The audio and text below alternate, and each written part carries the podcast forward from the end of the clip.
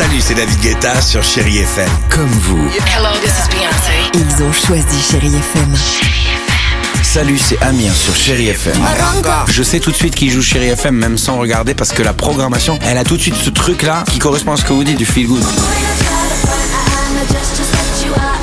Écoutez Chéri FM et changez d'état d'esprit, d'aller mieux, d'être un petit peu plus heureux.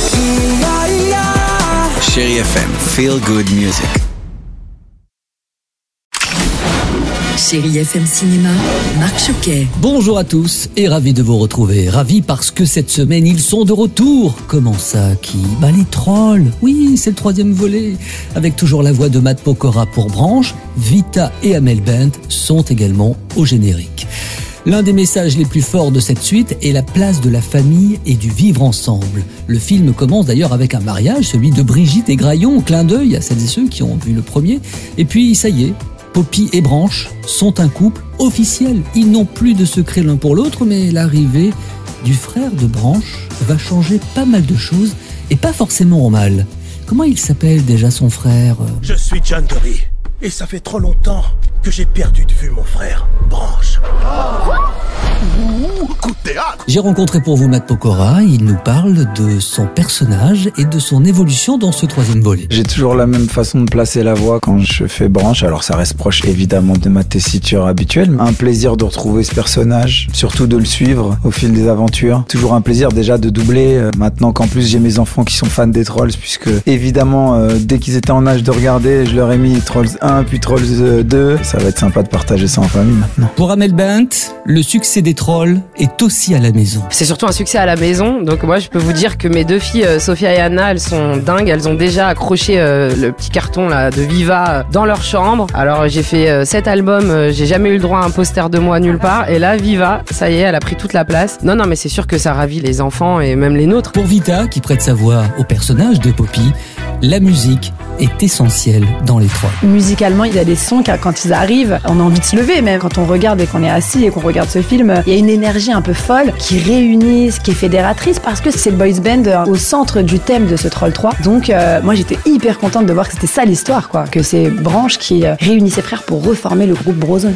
Très attendu également, une année difficile d'Eric Toledano et Olivier Nakache. Après avoir présenté le film en avant-première dans plus de 130 villes, les réalisateurs ont choisi pour leur huitième long métrage Jonathan Cohen, Pio Marmaille, Noémie Merlan et Mathieu Amalric. C'est l'histoire donc de deux hommes surendettés et en bout de course.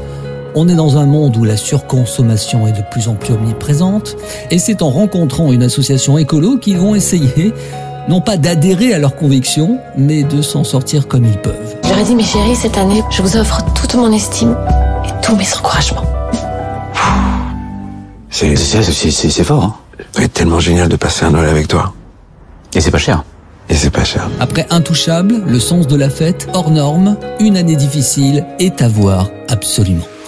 D'après une histoire vraie, on ne pouvait pas non plus passer à côté de la sortie de Killers of the Flower Moon, le nouveau Martin Scorsese, avec un casting 5 étoiles, Leonardo DiCaprio, Robert De Niro ou encore Lily Gladstone. Adapté de l'ouvrage du même nom, ce long métrage suit le peuple Osage, un peuple amérindien chassé de ses terres.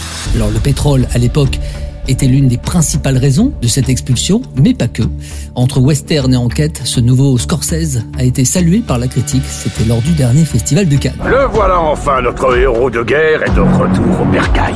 T'as bien fait de revenir ici parce qu'ici, sont les meilleurs. Et puis pour finir, c'est un vrai coup de cœur, je vous le conseille vivement, c'est le film d'animation Linda veut du poulet. Alors le titre peut prêter à sourire, mais vous allez vous attacher à tous les personnages, et notamment à Linda. Alors pourquoi, allez-vous me dire, elle veut du poulet?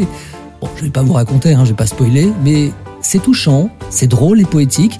Vraiment, c'est à voir, même avec vos enfants à partir de 7 ans. Je suis pas une menteuse. J'ai été très injuste. Pardon, Linda.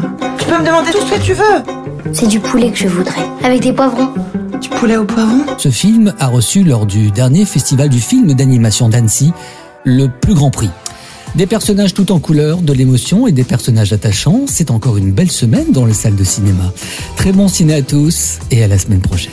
Retrouvez toute l'actualité du cinéma sur chérifm.fr.